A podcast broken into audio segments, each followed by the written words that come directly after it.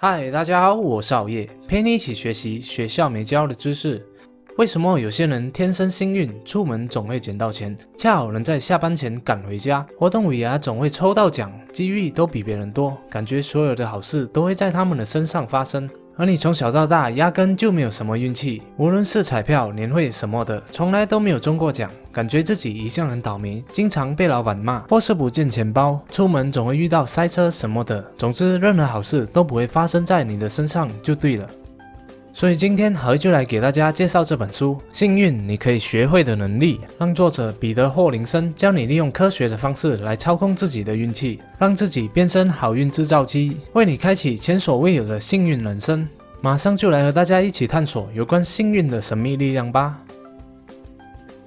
什么是运气？运气可以有许多种不同的表现形式，但一般人会将运气视为能使事情发展的顺利或者不顺利、好运或者是坏运的一种力量。用不同的方式看待好运，将使你体验到不同程度的舒适感。比如小明遇到了一场车祸，进了医院，悲观的他可能就会觉得自己很衰；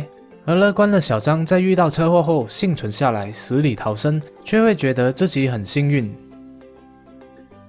我们喜欢把运气当作事件的发生原因，创造出虚假的意义，借此舒缓自己和他人的不适感。就像车祸的小明和小张，他们遇到了车祸后，并没有找出原因是否来自汽车的保养不足、当时的路况不佳，或是驾驶者的精神状态，而是直接把问题归咎于运气。因为运气是人类的一种应对机制，用来解释那些我们不想或是无法以逻辑或是理性说明的事。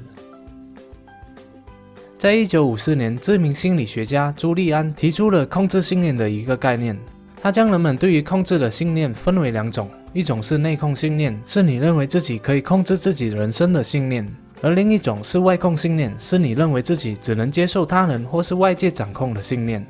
具有内控信念的人，相信自己具有掌控力，会主动收集资讯及培养能力。这样的人能更有效地影响他人和局势。在追逐目标的过程中，会在自己失败或成功时负起责任。他们认为失败源自于自身缺乏能力、洞察力或是努力。而具备外控信念的人，则预期运气、几率和命运，用一种听天由命的态度面对世事，会把成功和失败归因在好运和坏运上。这样的人通常个性顺从而包容，他们相信有些事是自己无法控制的，也相信遇到任何事都应该平静以对，因此他们的生活态度非常的平和。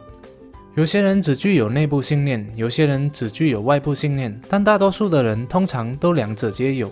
那你又是比较倾向于哪一种人呢？这里有一个小问题可以让你测试一下。假设你现在准备去参加一场比赛，或是接受一个新的挑战，当有人对你说“祝你好运”，你通常会怎样回应呢？具有外控信念的人会在你说“祝你好运”时感到开心，而具有内控信念的人则会告诉你“我不需要运气”。越觉得能掌控人生的人，会越觉得自己对人生有责任和义务，因此会更加的努力工作。但我相信大部分的你都是相信运气，属于比较倾向于外控信念的一方，不然你也不会点击这个影片进来观看，来寻找增加运气的方法了。不过没关系，好消息是我们可以透过对运气的观点来改变和影响自己的行为，从而增加我们的运气。第一，突破倒霉思维。只要你开始关注某些事物，它就会在你的脑中生根。就像如果我告诉你不要去想红色的斧头，你的大脑还是会马上出现红色的斧头。如果你专注于重复思考人生是否会越来越糟，最近一直厄运产生的话，你就会觉得世界上的一切事物都在阻碍你。在上班的路上，每一个路口都是红灯；工作时又突然被老板要求加班了；又或者下班后在塞车的路途中又发现自己的车快没油了，感觉自己总是那么的倒霉。之所以会有这种倒霉循环出现，是因为你受到了自己的思想和意图所影响，这就是心理学当中的行为确认事件。如果你相信自己的运气不好，你便会对遇到的所有好事视而不见，一味的专注在坏事上，然后不断的去确认自己真的是在倒霉。原本对你来说非常平凡的一个工作日，可能在你犯了一个错之后，就会逐渐转变成不幸的一天。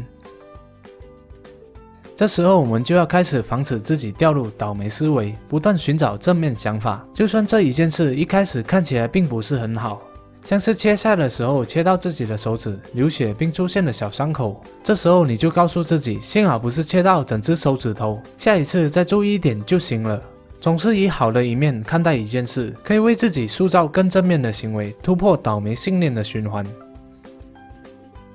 第二，高度开放。具有高度开放性的人，生活态度通常十分轻松，而且时刻都做好了面对新环境的准备。当机会来敲门时，个性开放的人会敞开大门，好好研究眼前的挑战。由于他们时时刻刻都在留意机会，所以能得到最好的工作。那些能进入演唱会的后台，在棒球场上拿到签名，又是比赛常胜军的人，似乎总是有着开放的个性。他们之所以能够遇到这些事，是因为他们在机会来临时以开放的态度面对，并紧紧地抓住机会。所以说，打造开放的个性会让你很容易就得到最棒的好运。第三，脱离常轨。假设你每天都在办公室吃午餐，但有一天你决定去公司外的熟食店买个三文治来吃，在排队时你遇到了高中时的朋友玛丽。你和玛丽谈了几句，互相交代情况，并告诉玛丽你现在是平面设计师，而刚好他新开的公司正需要这方面的资源。由于和玛丽的偶遇，你和他顺利展开了合作，并成为长期的商业合作伙伴，更是发展出了友谊。可想而知，想要提高遇见机会的好运，我们只要让自己出现在好事有可能发生的环境即可。光是坐在家看电视是没办法遇上机会的，但出门走走就能提高机会发生的可能性。和你不常联络的朋友一起去社交场合，通常也能使几率更高。经常与不同的人一起尝试新事物，也能提高遇到机会的可能性。简单来说，相较于半个人也不去认识，每天认识十个人，当然会让你更容易遇到意料之外的好运。好了，这是今天好友和大家分享幸运你可以学习的能力的几个重点，我们来回顾一下。第一，运气取决于信念，改变对运气的观点，就能改变你的运气。第二，突破倒霉思维，寻找正面想法，防止自己掉入倒霉心态的循环。第三，高度开放，时刻都做好面对新环境的准备，精精把握每一次出现的机会。第四，脱离常轨，常与不同的人一起尝试新事物，提高遇到机会的可能性。用什么心态看待生活中遇到的各种事件，将会影响你觉得自己是好运还是坏运。幸运你可以学会的能力，就是一本教会你结合科学和心理学来调整自身运气的幸运指南，里面更是收录了十三个可以让你提升好运并导向正面结果的方法。绝对是值得你一睹为快，以科学的方式给你转运的一本书。